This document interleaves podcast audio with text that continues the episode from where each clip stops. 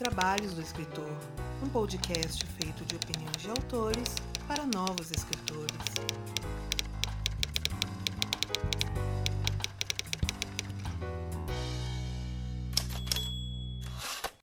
E muito do que toca este podcast vem diretamente das pessoas que nos apoiam, principalmente quem cito aqui, que nos apoiam a partir de 15 reais, começando por muito obrigado a Daniel de Paula Mendes, Ana Lúcia Merege, Diana Passi, Ian Fraser, Ricardo Balbino, Daniel Morini, Gabriela Jesus Moreira, Janito Feira Filho, Daniel Falador Rossi, Carolina Emiono Leal, Miguel Augusto, Júlia Viegas Álvares, Andressa Souza Skoll, Fábio Porto, Suzana Erbas, Tuan Omori, Lina Nunes Gomes e Duda Villanova, que está apoiando a partir deste mês. Muito obrigado aí, Duda, seja bem-vindo. E se assim como todas essas pessoas você quer contribuir para a continuidade dos trabalhos, para que a gente continue pagando as nossas continhas, faça sua parte através do link padrim.com.br barra 12 trabalhos ou pelo catarse.me barra 12 trabalhos ou também pelo Pix, estamos modernos, os 12 trabalhos@gmail.com. E de quebra você ainda descobre qual que é o meu nome de verdade. Foi uma pergunta muito feita aqui pelo, pelo pessoal que escuta os trabalhos. E fora isso, você torna este podcast mais digno dos seus ouvintes.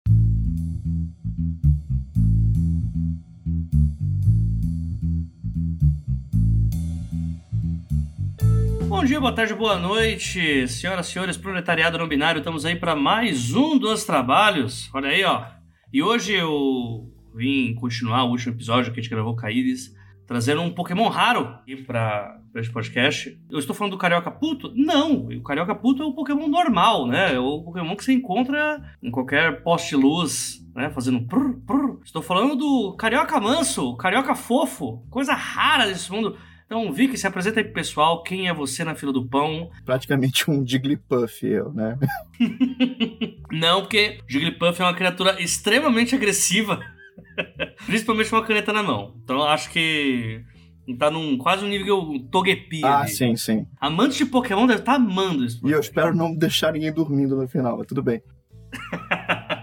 É, eu sou o Vitor Almeida, sou editor, estou no mercado há uns 13, 14 anos. Já fiz, trabalhei com editor de medicina, já trabalhei com editor de ficção, é, multinacional, ah, com, com empresa de audiobook. Agora estou trabalhando na FGV, então eu tenho fui para um, uns caminhos meio loucos assim.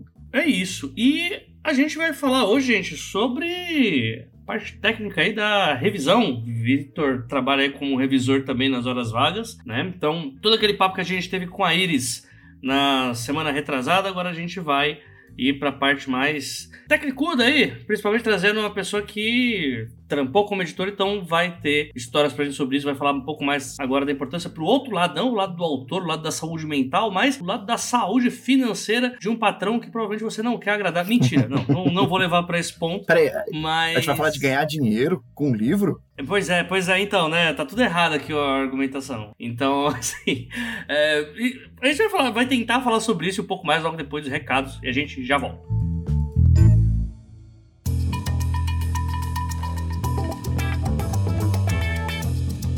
Pessoal, bom dia, boa tarde, boa noite, senhoras, senhores e proletariado não binário. Estamos aqui no dia 1 de novembro para trazer os recados aqui da quinzena e eu só tenho a agradecer vossas senhorias por. Bem, estamos aqui mais um fim de ano em que a gente vai trazer conteúdo para vocês. E quando eu falo de fim de ano e conteúdo no 12 trabalhos, vocês já devem imaginar que eu tô falando da Tretospectiva 2022, o nosso episódio de final de ano onde a gente vai debruçar, chafurdar na lama das piores coisas, piores comentários, piores ideias que esse mundo paralelo do Book Twitter, do Book Talk, enfim, não importa toda essa interweb literária tem pra oferecer pra gente. E a gente acaba trazendo isso com muito humor, no estilo entrega do Oscar. Esse ano foi muito louco, pra mim foi um ano muito difícil, não sei pra vocês. Esses últimos quatro anos, inclusive, foram quatro anos miseráveis, mas que a gente consegue trazer no fim do ano sempre um episódio pra gente trazer algumas questões com muito humor,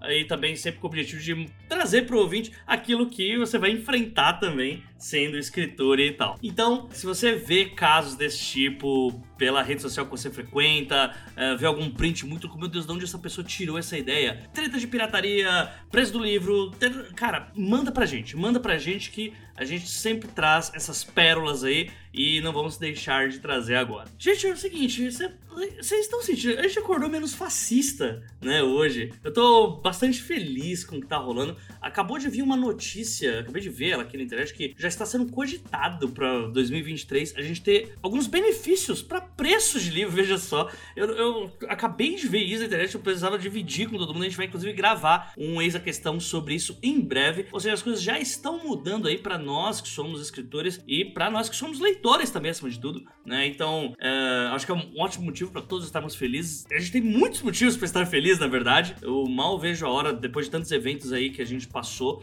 né? Desde pandemia, desde os próprios eventos literários sofrendo censura, como rolou no Rio, uh, como rolou lá no Sul, com a Luísa Gás, enfim. Eu só quero compartilhar com vocês que eu tô extremamente feliz, uh, ainda mais que, né, essa eleição ela deu um chutinho na cara do, do fascista Mor que tá no poder, né? É um início de luta, mas é um início também de uma luta agora com um pouco mais de sorriso no rosto e menos ódio no coração. Então eu quero dividir isso com vocês e saber que uh, muito que a gente enfrentou juntos né? Nós somos todos sobreviventes aí dessa desgraça pelo qual passamos. Ufa! É algo que tava muito talado aqui pra dizer. Vamos lá, gente. Além da retrospectiva, além dessa notícia maravilhosa aí sobre empenho na hipótese do fim de taxações de livros e tudo mais, né? A gente tem aqui o nosso padrinho, o nosso catarse, nós somos produtores de conteúdo independente aqui, tanto com Dois Trabalhos quanto com Exa Questão. E, modéstia à parte, há quase oito anos a gente faz um trabalho muito foda para vocês. E por conta disso, eu acho que seria muito interessante se nós fôssemos apoiados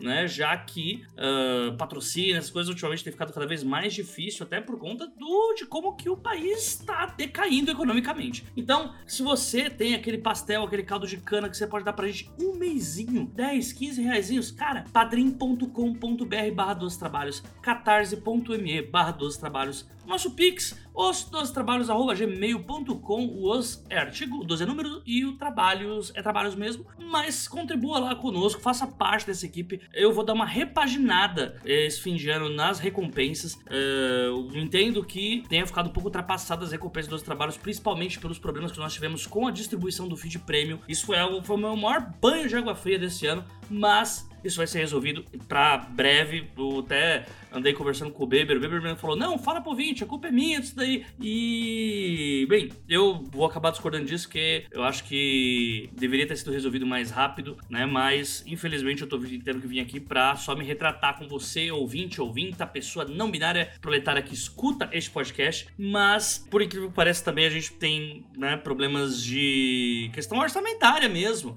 Né? Se a gente tivesse financiamento coletivo maior, a gente já teria resolvido esse problema, pagaria para alguém resolver isso, mas como não foi possível, infelizmente isso acaba prejudicando. E a ideia para mim de mudar tanto as metas quanto também trazer mais tipos de recompensa nos nossos financiamentos coletivos é de exatamente poder dar uma melhorada nos apoios e também uh, não passar por isso novamente. Então, eu faço esse pedido aí para vocês. Quer mandar aquele pastelzinho, aquele caldo de cana pra gente? Cara, essas são as nossas alternativas por enquanto. Estou pensando em novas, mas pensa em nós, bonitinho, uma vez por mês, não faz mal, tá bom? E a gente continua garantindo aí o conteúdo para escritores aí e para editores também com o pessoal do Exa Questão. Grupo no Telegram, você independente, tá, gente? Se você contribui ou não, o grupo no Telegram não é para pessoas que apenas apoiam o nosso podcast. Vira e mexe, tem pessoas que vêm para mim, não, mas eu não tô lá porque eu não apoio e tal. Cara, não precisa! Não precisa! Então vamos lá, a gente tem grupo no Telegram para quem quer conversar com outros escritores, a gente tem grupo no Telegram para quem só quer receber conteúdo e não quer ficar dependendo do algoritmo da rede social. Beleza? Vamos lá. Estamos aqui com os links do episódio dos dois grupos. Entra lá que você vai ter acesso aos nossos conteúdos, enquetes. Às vezes eu peço perguntas para os ouvintes para o convidado que eu tô fazendo e isso é algo que eu vou manter cada vez mais. Então eu preciso uh, que vocês estejam lá, né? A gente já tem dois grupos que estão com bastante gente, mas eu também gostaria que, né, de reforçar isso porque eu já não aguento mais. Ouvinte chegando para mim, ah, eu até queria entrar no grupo, mas eu não contribuo. É de graça, gente, de graça. Não precisa pagar para estar no grupo do Telegram, ok? Então, recados dados. É, vamos ficar aí com o episódio com a Iris. Ficou muito legal. Quero agradecer a todo mundo, todos nós, gente. Assim, é, é um bom momento para lembrar. Somos todos sobreviventes de quatro anos de uma tirania absurda. Nós sobrevivemos à pandemia, nós sobrevivemos à falta de eventos, nós sobrevivemos à truculência, nós sobrevivemos a muita coisa e nós estamos aqui, né? Nós fizemos parte da história, nós vimos a história. É horrível, né? Ser uma pessoa que está presenciando a história, mas nós fizemos isso. Com todo respeito, assim, eu, de minha parte, continuei é, produzindo conteúdo, vocês continuaram escutando e é muito bom, é muito bom é, saber que tanta gente escapou junto disso. Infelizmente, muitas pessoas não, não conseguiram. Eu acho que nós que ficamos, a gente tem que bater no peito com muito orgulho que nós sobrevivemos. Nós sobrevivemos e nós precisamos muito é, pensar nisso para si mesmo, porque se a gente sobreviveu a isso, gente, ó, pouca coisa que vai derrubar. Então, muito obrigado aí, porque foi difícil continuar produzindo conteúdo durante esses quatro anos. Todo dia é uma notícia desgraçada. E são vocês, ouvintes, que mesmo aqueles que não falam, mas que os númerozinhos aparecem ali para mim, que vocês estão escutando, que foi possível estar tá aqui produzindo esse conteúdo para vocês. E sabendo que eu não tô falando para ninguém, né? Eu simplesmente é, assim, tô muito satisfeito, tá? Tô realmente muito satisfeito por estar tá fazendo parte disso com todos vocês e espero que a gente continue aí por mais muito tempo. Tem muita coisa para acontecer ainda, mas agora essas coisas podem acontecer com a gente tendo um sorriso no rosto. Muito obrigado para geral e fiquem aí com o episódio com a Iris que tá muito bacana e que a gente vai acabar falando sobre muitas coisas que rolaram durante esses quatro anos para quem almeja escrever, para quem almeja né, se dar bem no mercado que cada vez está mais precarizado. Então, fiquem aí com o episódio. Um abraço para todo mundo, um parabéns aí por sermos sobreviventes e bora lá pro episódio.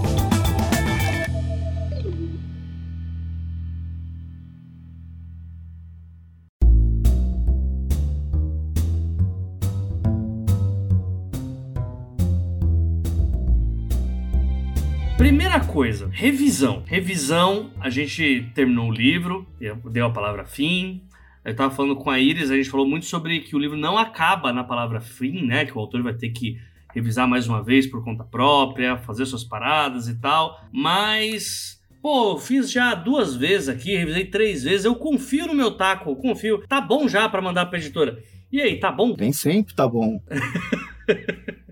tá, tá sendo bonzinho, né? Tá sendo bonzinho. Geralmente não está. Não, é, existe é, aquele autor que, que, que aquele autor que escreve e ele é extremamente minucioso, parágrafo por parágrafo, é, lapidando para tentar fazer o melhor texto possível. Mas é sempre bom ter um novo olhar, ter um, um, um outro ponto de vista. Eu gosto, eu gosto muito de pensar sempre livro como uma série de, de funis. Então, cada etapa vai buscando mais erros, vai encontrando o que ainda está faltando. E no final das contas, nenhum livro sai também perfeito, nenhum livro sai sem problemas, sem erros, né? Mas o trabalho do editor, do revisor, do preparador é tentar minimizar o máximo possível. É, e aí, por isso é um trabalho para mim que e isso que é a maior, maior graça assim do livro como produto é um trabalho feito a várias mãos e vários olhos, né? E quando você fala de, de terminou e vai ter um novo, novo, olhar, tem um novo olhar sim, isso é interessante, mas esse novo olhar ele tem que trabalhar junto com o autor também. Tipo, não dá para você ser o revisor, chegar lá, vai começar a inventar a história pro, próprio autor, né? Lógico, às vezes tem que fazer é, inversões de frase, coisa que tá funcionando, coisa que não tá, mas tem, tipo, até é bom você colocar isso para tirar um pouco a, aquela vibe que o, um autor iniciante tem né? Eu, quando tava começando, via iniciante é, que falava sobre tocar no texto dele, tinha muitas, não, eu não vou deixar tocarem no meu texto, não vou deixar que modifiquem o que eu escrevi, né? É bom você colocar isso porque existe essa noção né, de revisores mais experientes de que tem que ser uma adaptação, né? Que é uma equipe mesmo, Sim, né? é por isso que é, eu acho que o mercado ele precisava um pouco mais disso, de que o preparador, o copydesk, ele tenha mais contato, menos, é, mais contato também com o editor, obviamente, que ele é o responsável pela obra é, dentro da editora, mas também ter um contato, uma conversa maior com o, o autor, sabe? Porque às vezes tem esse, esse, essa figura do editor intermediando entre o autor e o, o preparador, mas poderia ser uma conversa é, entre os três, sabe? De apontar é, por que que aconteceu. Porque às vezes o, a visão do copy, o copy vai acabar, encontrando coisas que o próprio editor deixou passar. Uhum. Eu digo que, para mim, o melhor preparador é o preparador curioso. É o preparador que o tempo todo tá com aquela pulga na orelha, sabe? De falar, ah, um livro de não ficção falando sobre Maracanã, falando que, sei lá, da, dentro do Maracanã podemos colocar 300 búfalos. E ele fica, ah, será que é mesmo? E aí aquela pessoa que vai atrás vai descobrir qual é o tamanho do Maracanã, qual é o tamanho de um búfalo. Isso funciona? Como é que dá isso? Aí bota um comentário falando... Isso foi antes ou depois da reforma, né? Porque tem isso também, né? Tipo... Não, hoje em dia dá para colocar muito mais búfalo. Não, então, tipo isso. Eu, eu achei interessante, cara, você colocar é, isso que é um papo muito parecido com o que a gente teve no spin-off aqui que a gente grava com a Ana, uhum. que a gente chamou a Regiane Vinarski para falar sobre tradução né? E ela tava falando pra gente de um cara que tava narrando uma mansão bonita e tal, toda espalhafaltosa, cheia dos frufru, e daqui a pouco fala, não, e um quadro com uma mosca varejeira desenhada. Aí eu que porra, irmão? Como assim mosca Aí quando foi ver, o livro era... Era um livro inglês, se não me engano, e lá existe uma flor que a tradução também pode servir como mosca varejeira, uhum. que é, uhum. é, Blue Bottle, se não me engano, Blue, Blue Battle, alguma coisa assim. E isso só funciona se for uma pessoa que tá tão a, a, mergulhada ali na história que, é, pô, beleza, como que é uma mansão desse jeito? Qual que é o modus operandi de uma pessoa que tem esse tipo de mansão, né? Que aí, tipo, se for, sei lá, isso pode alterar totalmente, é um detalhe bobo, né? Pode alterar totalmente o tipo de história que você tá contando, né? Não, com certeza. E é sempre bom, é sempre importante também separar o que, que é o copy desk e o que, que é a revisão. Não sei se hum. já foi. Não, por favor, diga a sua, porque esse é um termo que para muitas pessoas eu vejo que se confunde pra é, caramba. Muita gente confunde. É, é, hoje eu acho que tem a, a, a copy desk ou preparação de originais, que é a pessoa que vai estar tá muito mais preocupada com a estrutura do, do texto vai estar tá muito preocupado se aquilo ali está tá coerente, tá coeso. Se você está trabalhando com um livro que é estrangeiro, vai pegar o original, vai saber se houve dentro da tradução foi tudo traduzido, se não teve nenhum salto, se o texto traduzido está de acordo com o que está no original, é, vai ser aquela pessoa que vai procurar a, se a estrutura está de acordo com o manual da editora. Então, se a editora fala é, que o, o, numeral de 1 a 10 tem que ser por extenso. Vamos ver se está tudo direitinho. Se capitão, marechal, sargento tem que estar em caixa baixa, se todos estão assim. Eu estou trabalhando agora num livro que eu estou apaixonado, porque a editora, e eu não posso falar qual é o livro, mas a editora me mandou junto com o, origi com o original e com o texto uma tabela linda com, com como é a expressão no original e como é a expressão na primeira, no primeiro volume, hum. tirar dúvida e facilitar a vida do Copdesk. Editores assim, muito obrigado.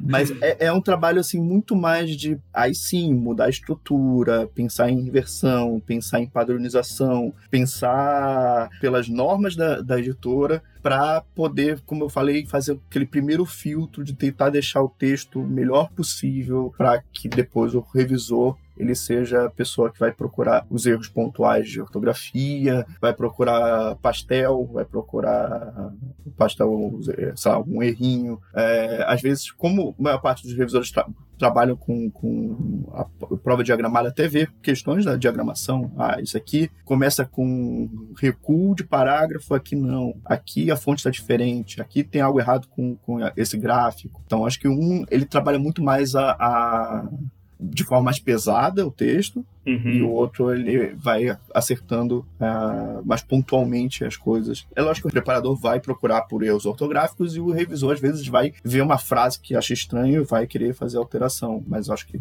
cada um tem esse, essa importância maior, sabe? É, eu acho que tem muito dessa confusão, é, a gente já falou isso lá no, no Exa Questão também, que uh, a gente tem um mercado que tem um costume muito feio de acumular função, né? Então... Muitas vezes você vai ter, vai ter uma, uma pessoa tentando, né, trazer alguém que. Ah, o revisor. Aproveita e já faz copy desk junto, é. ou não, né? Isso é, é uma grande baderna. Tem né? editora que, que você traduz já no InDesign. E sim, vocês sabem do que eu, de quem estou. ah, é? Quem falou isso? Mas sei lá, eu acho que para ter um produto. Eu, eu, falo, eu falo da importância de ter etapas bem definidas para pensar uhum. no livro, porque, como eu falei, eu vou sempre bater nessa tecla. Texto precisa ter vários, vários olhares e cada olhar vai trazer um filtro que vai ajudar a tornar o texto melhor. É, uhum. A gente sempre procura Tem um autor, que lembrar o, o, o nome dele agora, que ele falava, ele falava especificamente de design, mas ele falava que é, a, a, o, trabalhar com livro era, era, a arte do invisível, porque você tem que fazer coisas que as pessoas não vão perceber. Ele falava muito sobre uhum. a importância de uma tipografia específica para você fazer uma leitura melhor, mas eu acho que isso também vai no texto, sabe? É você trabalhar para que a pessoa continue fazendo aquela leitura que é tão agradável que ela não para e, e, e vai fluindo, sabe, até o final do livro. Uhum. É, que nada, nada, uma frase truncada ela tira você até do, do universo. Sim. Então, é, é, importante esse tipo de coisa. Uma outra coisa que eu acho muito importante é pensar cada projeto como, como equipe, digamos assim. Como eu tô falando agora, eu tô trabalhando no livro que é o volume 2, eu trabalhei no volume 1. Um. Então, quando você tá pensando numa série, por exemplo, tentar encontrar o mesmo time e continuar com esse time, porque faz uma diferença enorme quando você leu o primeiro livro e ao trabalhar naquele livro você se envolveu com aqueles personagens, você se apaixonou por aqueles personagens, você sofreu com aqueles personagens. Quando chega no segundo, o trabalho não é só de revisão, é você tá meio que protegendo aquelas pessoas, sabe? que uma outra pessoa vai olhar assim, ah, João das Neves, tá. Mas você não, você sabe que o João das Neves, ele é capitão, ele tem um, um tipo específico de posto, ele tem ele teve uma, uma esposa que faleceu no, na página 14. Vocês viram que o Vic acabou de assumir que ele tá né, fazendo a revisão do Crônica de Gelo e Fogo, livro 6, que tem o João das Neves. Então... é, alô, meu advogado, por favor? Ó, se for esse mesmo, você que eu tiro, não viu? É. Não é, não é, não é. Até porque se isso for dito, sua casa vai ser invadida amanhã, né? Então, assim. Não, não é, não é, não se preocupe. Mas é isso, assim, porque é, você criar, principalmente ficção, eu acho.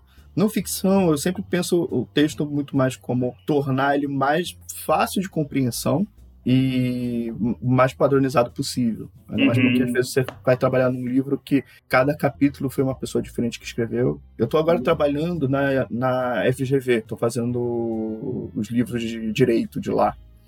E, e todos produtos são, são todos os livros são nacionais e lá eles têm uma política que para mim é, é, muito única que os livros da escola publicados pela, pela, pela escola eles são colocados na, na, na página é, de graça para os alunos baixarem e lerem então é, é um momento bem, bem peculiar da minha vida em que eu não estou pensando em vender livro. Eu não penso como uhum. é que eu vou uhum. vender esse livro, porque aquilo ali para mim não é mais um produto, aquilo ali é apenas um, um formato de conhecimento. Então, uhum. isso para mim é extremamente libertador, mas ao mesmo tempo é importante que, cara, como, como aquilo não é só um produto, como é conhecimento, é, aquilo ali tem que estar tá com a melhor qualidade possível. E às vezes você está pegando um livro em que cada capítulo é uma pessoa diferente, escrevendo de uma forma diferente, com características diferentes. Então, o que eu estou fazendo hoje é, é, uma coisa muito de base, de pensar, por exemplo, o manual do autor, coisa que não tinha, uhum. para apresentar para quem for escrever o livro e falar: olha, eu se você vai fazer o gráfico, o gráfico tem que estar tá por essa lógica. Se você está fazendo uma numeração, a numeração vai ser essa, a divisão vai ser assim, o recuo de uma citação vai ser dessa maneira. Você vai trabalhar as referências dessa forma, porque quando se cada artigo tem uma forma diferente e uma lógica, uma lógica diferente e uma forma de, de, de apresentar uma informação diferente, isso quebra um pouco também a fluidez do, do de ler um livro como um todo, sabe?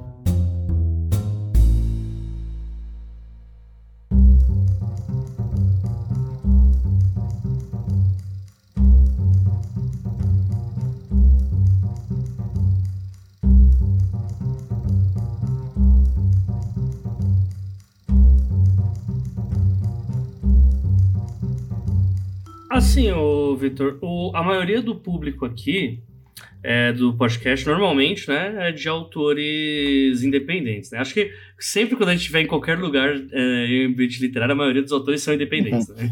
Então, é, esse positivo de né, quantidade e tal. Mas você tá querendo me dizer então que se eu sou um autor independente, mesmo tendo uma skill de ABNT implantada na minha nuca, tal como feito com o Neo em Matrix, isso não é o suficiente? A gente, o revisor também vai estar tá lá para ver as questões de recuo, design de página, padronização numeral. O que mais essa criatura rara que é o, o revisor, ou se não, o copydesk, né? Que aí eu acho que para autor independente até muda que para o autor independente dificilmente ele vai ter contato com um copydesk, né? Normalmente só uhum. se usa mesmo o revisor, né? Por motivos de orçamento mesmo, Sim. né?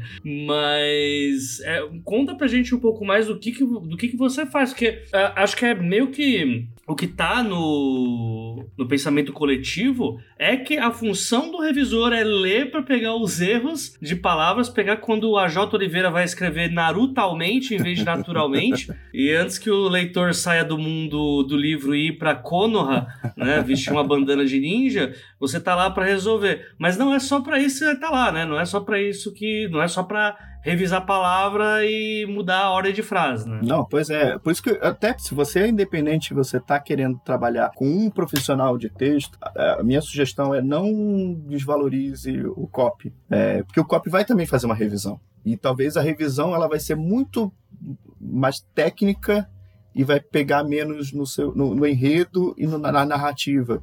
E eu acho que com um copy você pode ter um profissional que vai ler o seu texto, ou fazer uma leitura crítica, ou você trabalhar com alguém que vai fazer uma edição mesmo do seu texto. É, procura um profissional que vai fazer esse bate-bola com você. Que vai olhar um todo, né? Não só uma, uma parte. Né, Mesmo da, que seja coisa. um pouco mais caro, você vai ter um, um novo olhar, você vai ter uma nova pessoa é, apresentando coisas que às vezes você não pega no seu próprio texto. Eu, eu escrevi um conto uma vez que eu, eu mandei foi publicado, e aí um amigo meu que trabalha também no mercado falou assim: vem cá, na penúltima página não era para ser avó, não? Eu, peraí, quê? Aí fui olhar assim, pô, é mesmo. Troquei mãe por avó e era, sabe, é outra pessoa. Você pode ter certeza. Nossa, o meu texto está impecável. Eu li 8 milhões de vezes, eu vi todas as preposições, sempre vai ter um novo olhar. Uhum. Então, se por, por questão de, de orçamento, questão de, de. E eu entendo, porque, putz, é complicado ser independente. Você só precisa. Se quiser passar por um profissional, valoriza o copy. Valoriza o revisor também, mas se tiver que botar só uma pessoa, troca com o copy. Uhum. É, eu acho que é uma boa dica essa, principalmente porque tem um exemplo aí, né, de um conto que você escreveu, né, que provavelmente isso afetou todo o final da história, você fazer essa pequena troca, né, apenas trocou um personagem, tá tudo bem, ah. né? Uh, quem liga para isso, né? Agora, quando você tá escrevendo um romance, você tá aí botando, vamos colocar aí por baixo 60, 70 mil palavras, as chances de rolarem erros desse tipo são muito grandes, uhum. né? E porque, principalmente porque assim, não se escreve 60, 70 mil palavras em três dias, em uma semana. Então, a pessoa que tá escrevendo hoje não é a pessoa que vai terminar de escrever o primeiro rascunho daqui a quatro meses, daqui a 120 dias. Então, assim, você falou assim, eu lembrei de uma história história que eu tava fazendo, uma época, que era Wattpad, era a história que ganhou o prêmio do Wattpad e tal. E eu lembro que eu comecei os capítulos, como eu escrevia um por semana, né, que o Wattpad me, me, me demandava só isso, demorou muito para eu chegar até onde eu queria chegar na história. E eu percebi que no começo, por causa quanto mais você demora, se você é um esse outro animal raro que é o escritor que lê, é, onde comem? Se você tá, eles comem? É, cara, eles, eles existem embaixo de cavernas, em latrinas escondidas com hieroglifos e escrita cuneiforme. Mas esse, se você tá demorando a escrever algo e tá lendo outras coisas, você tá ao mesmo tempo aprendendo com os livros que você tá lendo, uhum. né? E aí corta, é muito bonito isso que eu tô falando, né? Até a hora que a gente corta pra Anta do AJ Oliveira do passado, né? Que começou escrevendo pensamentos entre aspas, depois começou a escrever pensamentos em itálico, uhum. né? E aí quem tá lendo tudo numa porrada só, mas como assim? Pensamento não era é, em aspas, pulando linha, agora virou itálico, então quer dizer que o itálico, ele depois ele já não é mais pensamento. Ele, se eu comecei escrevendo com aspas, se eu faço o itálico depois, vai parecer que é só o narrador quebrando a quarta parede e falando sim. com você. E aí isso aconteceu numa situação que mudava totalmente a história. Uhum. Tipo, e, e eu caraca, tipo, de fato, a gente acaba vendo a partir daí que tá muito longe de ser só é, se eu sei a ABNT, eu já tô a meio caminho, já posso economizar no meu revisor, né? São questões de atenção e não é chamando ninguém de desatento. É simplesmente porque é impossível você manter a atenção se você trabalha uhum. por dois anos seguidos numa história só, né? Você ter atenção em cada pontinho desse. Cara, o autor tem que se importar com o enredo, com a trama, com as viradas, com, com essas coisas, né? E uh, como você tá muito focado nisso, esses outros, entre aspas, pequenos detalhes que no final acabam fazendo toda a diferença, passam uhum. batido, né? O exercício da escrita ele precisa, pode ser solitário, da edição não. Da edição tem que ser uma troca, tem que ser uma conversa. E aí, essa é uma questão também do, do, do ser um autor independente, porque quando você está numa editora, existe todo um manual. Se você pegar o manual da Companhia das Letras, é um troço de 200 e tantas páginas, 300 páginas, com, com todos os detalhes, aspas, são tal, tal, são duas páginas sobre aspas. Você fala, nossa, eu nunca imaginei que tinha. Pro ouvinte que não, que não sabe, existem editoras que exigem diálogos em aspas por uma característica da editora. A Companhia das Letras é um, o selo Companhia das Letras, todos os diálogos são em aspas, né? Eu acho uhum. que na, quando muda para os outros selos, eu acho que já não tem mais é, essa obrigatoriedade, não, né? Não, não, não precisa não. É, mas como autor, você não vem com manual. Eu acho que isso é um ponto até. Uhum. Nossa, agora que você está me falando, tô até pensando como um, um, uma questão que pode ser debatida entre profissionais de texto e autores. É isso, a construção do seu próprio manual. É, como é que você quer a numeração? Como é que você vai botar? É, você vai usar é, travessão? Você vai botar seu pensamento em itálico? Você vai botar seu pensamento. Às vezes você vai tentar fazer uma coisa experimental e você vai querer colocar formas diferentes para cada personagem, enfim. Que a hora mais fácil de errar é essa, né? Uhum. Esses padrões que você disse, aí me corrija se eu estiver errado, né? É, sobre o próprio autor criar um manual, acho que menos pra. Ah, olha como é bonito aqui o que eu faço, mas pra se guiar mesmo, né? Tipo, olha, eu quero assim, porque o, o problema. O problema, entre aspas, né? O que eu falei entre que. aspas ou quando você É, dessa vez entre ah, aspas, okay, entre aspas. é, de você ir pra uma história que ela é mais experimental, né? é que o experimental é a falta de padrão. E é por isso que é mais fácil você errar. Uhum. Então a gente não ter um manual próprio faz você, sei lá, começar capítulo 1, aí daqui a pouco, aí daqui a pouco capítulo, sei lá, não tem mais número, tá ligado? Não tem mais sim, número de capítulo. Sim. Por quê? Porque você não tem padrão. E como você já tá escrevendo há dois, há um ano e três meses, você já, ai, caguei já. Na revisão eu vejo os primeiros capítulos. É mais ou menos dessa linha que você tá falando sobre sim, isso, sim. criar. Eu tenho uma coisa no, no, no Word que é, que é, aí já é uma loucura minha, que tem dentro do Word tem a opção de marca da mesma forma que Photoshop tem, tem umas coisas que você coloca padronizadas. E, uhum. e eu tenho uma que só faz. que passa as coisas para realce. Então, é, pronome, ele realça em vez de substituir, porque sempre que você vai substituir alguma coisa no Word, direto vai dar ruim, tenho certeza. Você pode achar, não vai dar ruim, não é possível que tenha uma coisa parecida no resto do livro, vai ter. Então, o que ele faz, ele não, não faz substituição, o que ele faz é, é realçar algumas coisas para você ter uma noção de, ah, esse parágrafo está com excesso de pronome, esse parágrafo está com excesso de mente, esse parágrafo está com uma numeração dessa maneira, enquanto o outro está com numeração daquela outra. Então, é uma forma de, de você destacar o que acaba ssendo muito vício, sabe? Os havia, uhum. havia e tinha, e aí tem quatro, cinco havias no mesmo parágrafo. Aí o texto começa a ficar cantado, né? parece um gaúcho falando inspirado.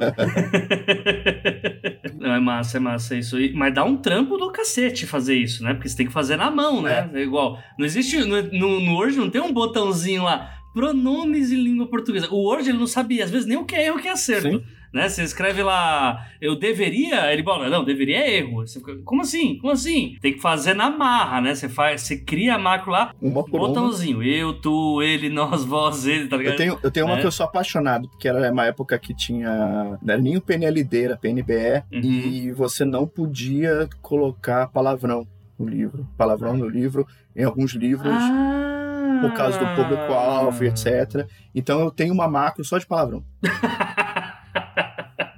Essa deve ser a que mais dá trabalho, porque muda a cada. Não, você né? tem que ser criativo, mas aí. Como assim criativo? Não, não, é impossível você prever os palavrões que vão surgir daqui a seis meses. Ah, isso é verdade. Isso é verdade. Mas não, mas aí a gente vai pelo Não, isso aí, obviamente, você vai ler e vai encontrar. A gente vai... Cara, hoje, é, tá, a gente tava falando sobre, sobre isso a Ana, é de. Acho que a Ana tinha falado de, de uma época que ela teve que falar com o cunhado dela, pegar uma lista de eufemismos para pênis. Pegou gerações assim de família, né? Veio do mais novinho até o mais velho Cara, tinha coisa que ninguém sabia o que, que era. Ah, tá sim, mas, mas. Assim, o que eu quero dizer é que as coisas vão mudando, Sim, né? sim, tipo, sim. Vão, não mudando, mas vão se acrescentando muito. Então, vira uma macro eterna. É, né? é, mas pelo menos você já tem o- os clássicos, já estão lá, realçados pra você ajudar na, na, edição. Isso não é da época de ditadura, não, cara? Porque, novamente, trazendo de novo lá o programa que a gente gravou com a Regiane, ela refez o It, né? O It, a coisa. Né? E o It era um, era um livro que tinha essa questão, né? De. O cara falou fuck, e o cara, oh, céus. tá ligado? Tipo. Não, eu acho que nesse caso era mesmo mais um programa de governo falando, tentando minimizar é, xingamentos ou coisa parecida no, Uhum. no- no linguajar dentro do livro. Acho que não era, não era a- nesse nível, não. Uhum. Mas o, o Orceus é maravilhoso. Cara, o que que você já pegou, assim, de mais bizarro, assim, na, fazendo, é, fazendo revisão e tal? Tipo, coisas que... Não, não de... Vamos começar pelo... Não mais bizarro, mas... é, de mais interessante, assim, que pegou coisas que realmente, sim, não dava pro autor pegar e rolou de pegar. Você lembra alguma coisa assim? Tipo, histórias de coisas mais importantes, assim, que tenha rolado? Que, Poxa. tipo, porra, isso podia estragar tudo. Então, eu tenho um livro que eu trabalhei recentemente. Eu acho que não é nenhuma história engraçadinha, mas acho que é me- meio importante, na verdade, que eu fui pegar o. Era um segundo volume e fui trabalhar. Segundo terceiro? Terceiro volume, eu acho. E aí eu fui encontrar. ler o original e eu tava vendo que tinha uma, uma personagem não binária. Hum. E. E eu falei, peraí, fui olhar o segundo volume e a tradução tava toda com. Eu não vou falar, obviamente, o livro qual foi, mas a tradução toda tava com, no feminino. E a gente, putz, cara, então teve a oportunidade de pegar esse segundo volume, esse primeiro volume. A editora foi, quando soube o que aconteceu, foi super aberta. A gente fez uma leitura sensível, a gente fez as alterações necessárias no primeiro e no segundo volume para que o terceiro volume ficasse de acordo. Assim, que não tinha como a gente continuar com isso. Uma hora ia dar merda e tem que agradecer já não ter dado, né? Tipo, Mas coisas engraçadas assim. não, não precisa necessariamente ser engraçado. Esse é um bom ponto, por exemplo. Tipo, você pegar um bagulho que, tipo, você salvou uma tiragem, cara. Tipo, se você consegue resolver o problema antes do público vir Ah, soltando os cachorros, é cara, tá. é. O volume 1 e o volume 2 saíram, né? Então, não, sério, mas se você consegue resolver o problema, a, pra editora conseguir recolher tudo, a, não, detectamos esse problema aqui, vamos resolver porque estamos recolhendo o livro e tal, pipipi, papapó. Maravilhoso, 10 de 10, tá ligado? Foda é quando, né, tipo, você vai, imagina, você vai pegar o livro, vai fazer a revisão do livro, enquanto você tá fazendo a revisão, bum, explode, chega nos trends máximos do Twitter. ah, livro, tra- editora transfóbica. Cara, aí lascou tudo, cara. Aí, Não. É, né? Isso a gente teve sorte. Ao mesmo tempo, foi um, um- um erro gigantesco, mas enfim, Sim, falar. com certeza, com certeza. Eu trabalhei com muita coisa engraçada que foi- teve um, um lugar que eu trabalhei em que a tradução era, era feita por automática, digamos assim. Uhum, como assim? Pois é, a- era uma Era Google. Tradutor? Não, era, era como se fosse um programa de tradução por. Meu Deus! Mas não, não tô defendendo, não. E não, não é gente- defender, é que obviamente não deu certo, né? Tipo. E, não, quer dizer, pra- enfim, não. Não, pera, que o episódio secreto, onde eu vou contar tudo isso, muito mais. Se você falar mais, você vai dar todas as dicas, né? É, mas então, te- o, o engraçado é que esse era, era um exemplo de como, da importância de um preparador, porque o preparador ele fazia um trabalho não só é, de padronização, mas como ele- era o herói para criar uma, uma coerência daquele livro que às vezes, por tradução eletrônica, não tinha a mínima coerência. Tinha- Tinha um livro que era sobre ser fã de Star Wars. E a ideia do livro no início era a coisa mais fofa do mundo, que era o autor falando que quando ele era criança, ele estava andando na neve e ele levantou o bracinho dele e viu um galho no chão e ele quis puxar aquele galho com a força para a mão dele, porque ele acreditava em Star Wars. E isso é muito lindo no original. Quando você faz uma tradução em português de Portugal, e a criança fala: Eu levantei minha mão e fiquei pensando no pau. E fiz todas as forças para que o pau viesse para minha mão. Você começa a pensar: é, talvez a gente, essa economia de tradutor, não tenha sido a melhor ideia. E, tipo, foi um prim- era um primeiro capítulo inteiro meio Que horrível. pornográfico. E muito errado, porque o autor tinha seis anos. Você fala, é, tra- por isso valorizem seus tradutores. Editor, editor, autor, é, leitor, abrace um. tra- Você já abraçou seu tradutor hoje? Você tem um tradutor Caraca, favorito? Procure. Vá na, na página 3, vá na folha de rosto, veja o nome dos tradutores, mande um beijo, procura no Twitter, manda um beijo, fala obrigado, porque eles são muito importantes. E se você já leu o livro sobre como é ser fã de Star Wars, agradeça ao Vitor na DM, porque olha. Agradeço o preparador, agradeço o Copdesk que salvou esse livro.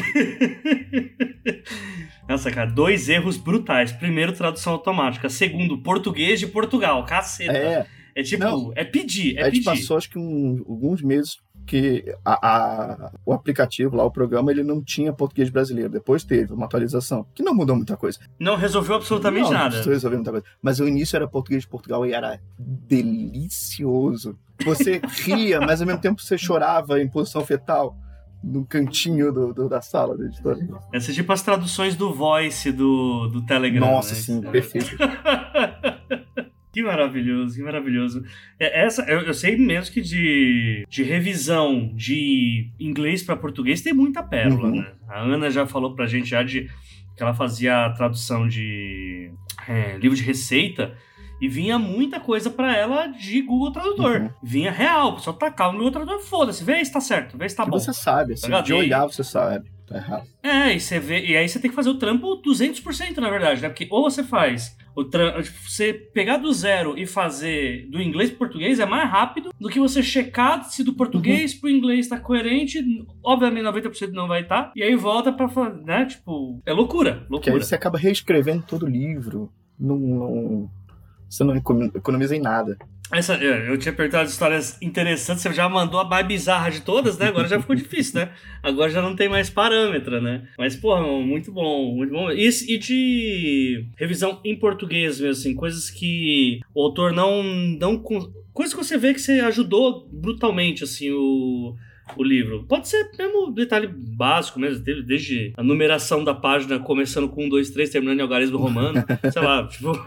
Não, assim, eu tive muita sorte com, com autor nacional, que mais que ele tenha, sei lá, alguma coisa. Eu, eu gosto muito de trabalhar com, com edição de obras nacionais, porque você pode ter essa troca com o autor. E isso é muito bom, porque às vezes você- as pessoas falam que é mais fácil você trabalhar com, com um livro traduzido, mas às vezes você tem umas dúvidas, você queria conversar com o autor e falar que porra é essa? É isso mesmo? E com o autor nacional você pode. Você pode trabalhar e desenvolver o, o- Uhum. a história com ele, sabe? Então, eu não tenho, assim, já eu tive um, um- um- trabalhei com, com pra, pra Mafagaf com o Lauro Cociúba, Maravilhoso, e que é um cara maravilhoso e principalmente aberto a, a- a troca do que pode ser feito, que não pode ser feito, que a gente mudou a, ordem de um capítulo. Era uma coisa em quatro partes, começava é, e o segundo capítulo virou terceiro porque a gente pensou, cara, se a gente fizer isso, só essa, essa troca, só essa mudança, vai desenvolver o personagem muito mais. Porque aqui você precisa ter mais tempo conhecendo aquele personagem para poder. Eu, se não me engano, acho que num capítulo era meio de flashback. Então, você precisa ter um tempo maior conhecendo o personagem, gostando daquele personagem, se interessando por aquele personagem, para que depois você tenha um flashback. E esse flashback vai ter um- uma importância muito maior, porque você é, teve esse carinho pelo, pelo. Você conhece, tem carinho por ele. Coisas assim, eu acho que são. para mim, eu, eu fico muito feliz de, de, de fazer, de trabalhar. E, e é uma coisa que eu sinto muito falta. Eu acabei trabalhando muito mais com tradução do que com autores nacionais. Agora eu tô tendo uma experiência muito legal que é trabalhar com autor nacional de direito, que para mim é uma coisa muito louca. De... Pra mim é um inferno. Eu não entenderia cinco palavras seguidas que o juridiquês vai tomar no cu. É... Não, e eu tava pensando, eu tava pensando que poderia ser um desafio que talvez, ah, não vou aceitar o que você me diz. Porque eu trabalhei por um tempo, quando, no início da minha carreira como editor, quando eu comecei a ser editor mesmo, eu trabalhei em uma editora de medicina. Quando você tem 22 anos e tem um autor médico com o dobro da sua idade, é é- é- essa vírgula tá errada. Parece que tem um pouco de pressão nesse trabalho. É, não, já te- te- teve um que foi maravilhoso, que foi um autor de balística. E aí eu era 22 anos, aquele Pokémon, aí sim, Pokémon de primeira evolução, sentado com o cara que era da, do, do, Tratado de Balística, eu tô falando, não, porque aqui, essa parte aqui, você fala da, da, da inscrição da bala. Aí assim, é, porque cada bala tem uma inscrição, quer ver? E aí ele tira um revólver. abre o revólver, tira a bala e mostra para mim. E ele não fez aquilo de, ah, vou te amedrontar. É só a ferramenta de trabalho dele. Eu falei, ó, oh, que legal. Você quer tocar? Não, não quero minhas impressões digitais da bala, mas obrigado por me mostrar. E aí depois disso, você troca. E depois que ele morreu, né? Ele não voltou mais. E essa vírgula que se disse estava errada? Não, isso aqui é estilo do autor. Mas é, é, é, esse primeiro desafio foi legal porque você vê a importância de você ter que conversar com o autor. E às vezes o autor ele não tá, sabe, aberto a mudanças, aberto a diálogo. E você tem que ter muito cuidado, muito jeito e ter uma. uma... É. E ser muito educado também.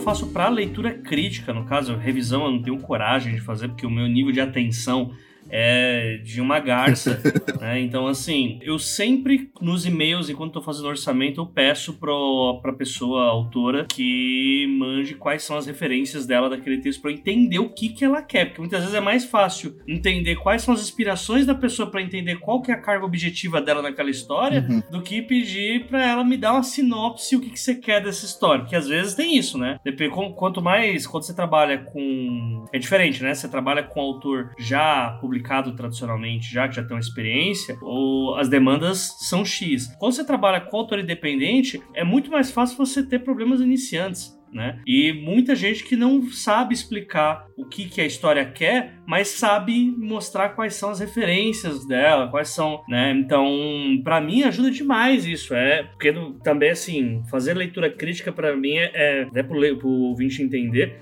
é totalmente diferente de você fazer uma, uma revisão. Uhum. Se eu uhum. ficar falando com o autor durante a leitura crítica, eu vou criar um monstro da ansiedade no coitado. Uhum. Então, assim, é, é e diferente. É sempre, e é sempre bom lembrar, crianças, se você está fazendo leitura crítica, não mexa no texto. Exato, exatamente. Você não é revisor, você, você não, é, não é revisor. Exatamente. Você só aponta o que está lá. Mas, assim, é, é isso, assim, não ficar falando, por exemplo, ah, é, já, já fiz 50% 100% da leitura. Até que tá bom, acabou, você já fudeu tudo. A pessoa não vai dormir até você fazer o 100%. Ela vai ficar, meu Deus do céu, acabou, acabou, não presta pra ser autor, não vou pagar a segunda parcela, por exemplo.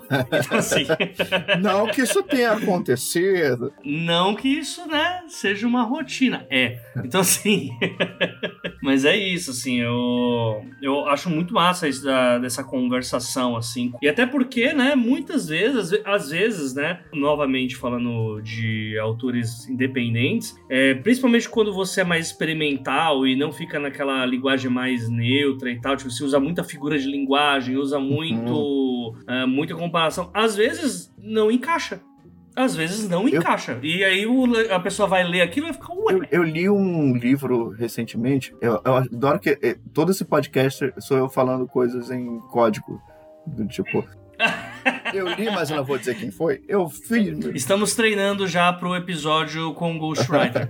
vou botar a vozinha de retrato falado do Fantástico. Né? Eu escrevi a biografia do Felipe Neto.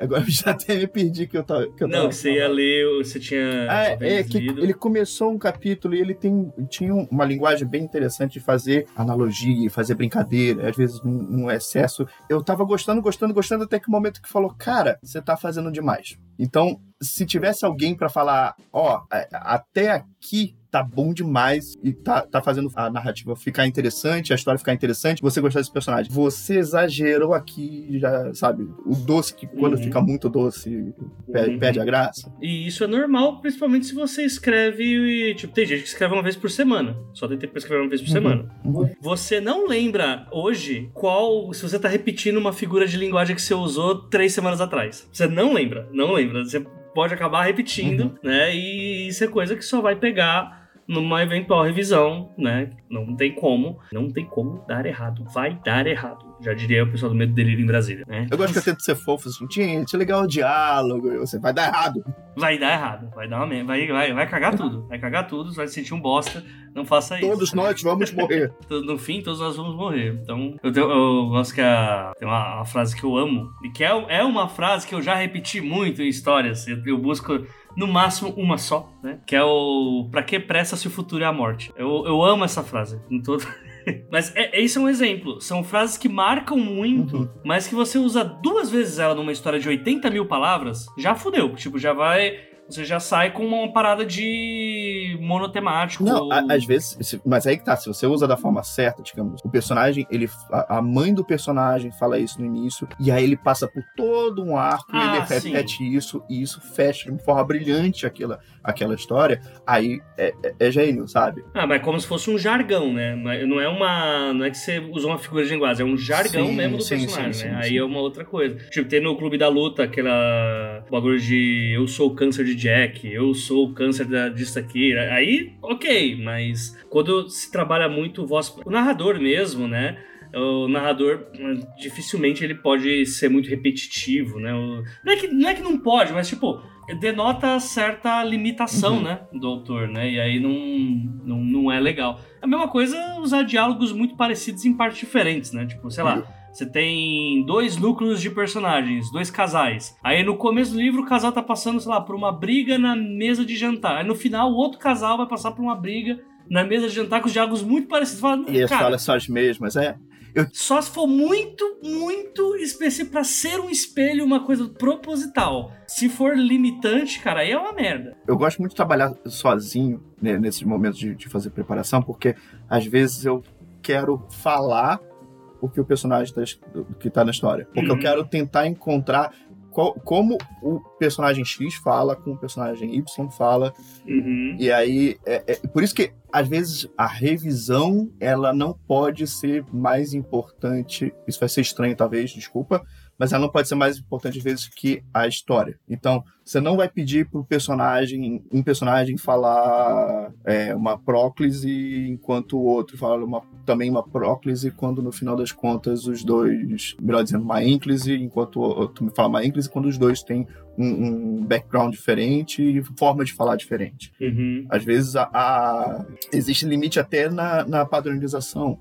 Porque se, se a, aquela velha história da personagem é, me salve, me salve, não, você não, ela não vai falar salve-me, porque no final das contas, é, porra, você tá, tá fugindo do lá, assassino. Então, quanto você pode ser coloquial, quanto você pode ser. É, de, pode ser popular dentro da história, uhum. sabe? Não, na real, assim, aí é uma opinião minha, assim, eu acho que é um erro é, revisão de, de oralidade, uhum. né? De diálogos com oralidade. Tipo, não, não, não que seja um erro revisar isso, mas é, tem que ser padronizado com qual é a intenção do uhum. texto. Uhum. Não, e é, é, é, por isso que eu falo, é por isso que eu, falo, é, é, eu realmente falo, às vezes, o, o que o cara tá, tá, tá, tá na história é, gritando, falando, etc. Porque eu quero saber se aquilo funciona, se aquilo faz sentido, se aquilo é natural. Se é natural, você não, não precisa ordenar, arrumar. E é muito engraçado que você vai ter que pensar de uma forma para o narrador, de outra forma para a fala. se o narrador for personagem também, como você vai conseguir é, revisar aquilo, trabalhar aquele texto para que é, às vezes é, é mais interessante ser na, soar natural do que ser correto. Uhum, exatamente. Eu não sei, faltou alguma coisa a gente colocar? Tem algo mais que você queira falar sobre essa parte de revisão, copy e tal? A importância de se você for copy de criar tabelas. Ah, por favor, por favor, então principalmente com, com literatura fantástica, ficção científica, e que a gente gosta tanto, é, quando você tem uma construção de mundo e você está trabalhando naquela, naquele mundo, é sempre importante você parar e pensar. Teve um, um livro de, de infanto juvenil, de fantasia, que a personagem tinha, tinha, um, tinha umas criaturas específicas e eu tava conversando, isso eu posso falar, tava é, muito, uma coisa que é muito incrível, muito legal na Harper, é que você tem facilidade para comunicar com editores do, das rappers do mundo inteiro. Então tinha gente da Itália com dúvida como é que ia traduzir aquele nome, e aí vinha para, sei lá, Brasil perguntar: o que, que vocês fizeram? Como é que vocês fizeram para ter essa troca? E a gente tinha um nome que a gente ficou, cara, como é que eu vou traduzir isso? Como é que vai ser esse nome? É, vai ser assim, vai ser assado? E a gente perguntou pra autora e a autora respondeu, cara, eu inventei. é, é, importante, porque às vezes aquele nome que parece ser completamente besta, desnecessário, gratuito no, no livro 1, ele vai ter uma importância no livro 5. Então tem que estar muito bem padronizado, tem que estar tudo muito bem organizado. Então uma coisa que eu, eu aconselho para quem é para quem é profissional, né, é isso.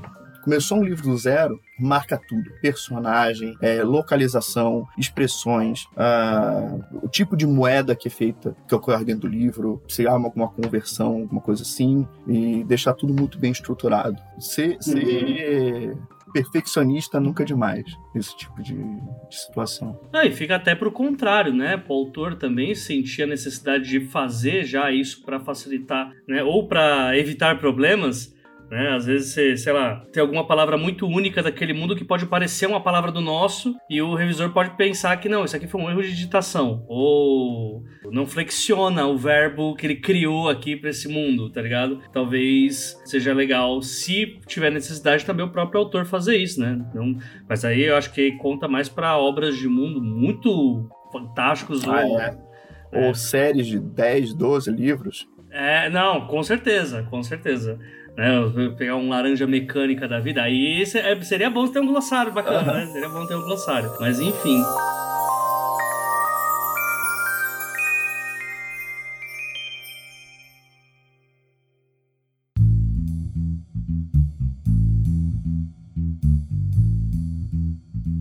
Vitor, cara, adorei o papo, cara. Adorei o papo. Acho que deu vontade de desligar aqui e ir atrás de todas as fofocas que você contou. Vamos tomar um show. saber cada um. Bora tomar, bora tomar. Pega o avião do Rio pra cá. Não pula em São Paulo e toma um show. Isso, quero saber todas essas fofocas aí, cara. Todas. Ok, ok. Né?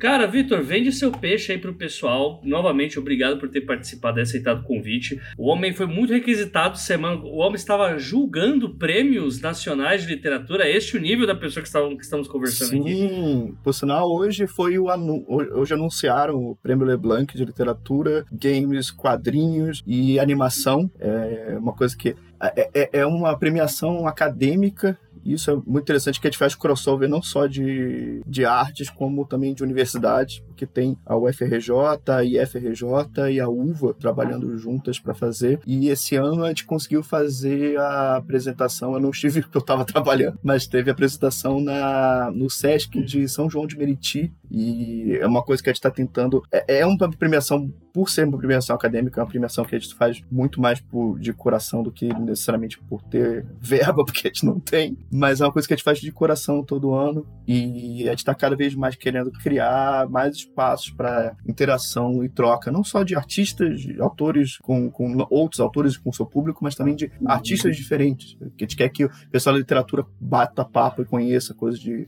de animação, o pessoal de games troque com, com, com o pessoal de, de quadrinho. É, a gente quer criar essa muvuca. É uma parada por amor à arte, né? É por amor à arte mesmo. Por isso que eu só vou participar quando começar a pagar. Senão. é, enfim, cara, manda seu peixe, pessoal, vende seu peixe. Como que faz para te contratar para fazer coisas? Se você tiver uma editora e quer um editor em São Paulo, também, né? Opa. né? É bom. Estou aberto a freelas e vagas. Estamos. Eu não tenho. Pior que não tenho. Não sei nem meu contato de cabeça. Esse é o pisciano. Olha aí. Não, você é, está apenas imitando Luiz Inácio Lula da Silva, né? Qual que é o seu Instagram? Não sei. o pior é que isso faz de você o, o cara do Flow, então. É, não, cara, foi no, não, não, não gostei, não gostei. Não e assim ele nunca mais foi chamado para o podcast.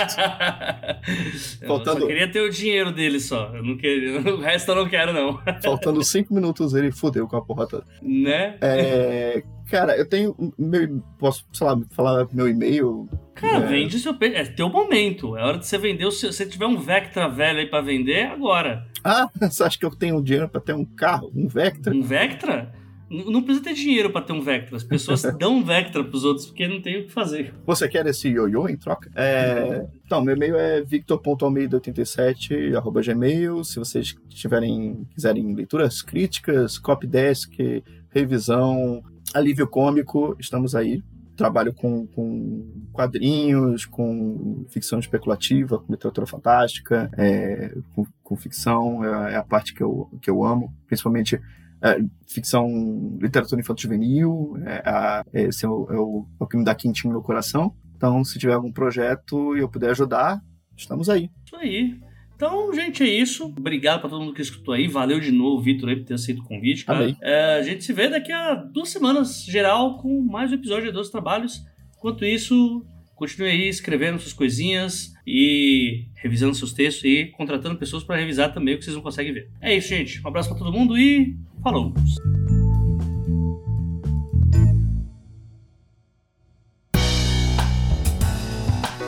Este podcast acontece graças ao trabalho de várias pessoas. Identidade sonora: Lauro Cossilba e Yara Teles. Parte técnica: Luiz Beber. Gravação, pauta e edição final: Projeto Oliveira, este que vos fala. Obrigado por acompanhar e até a próxima quinzena.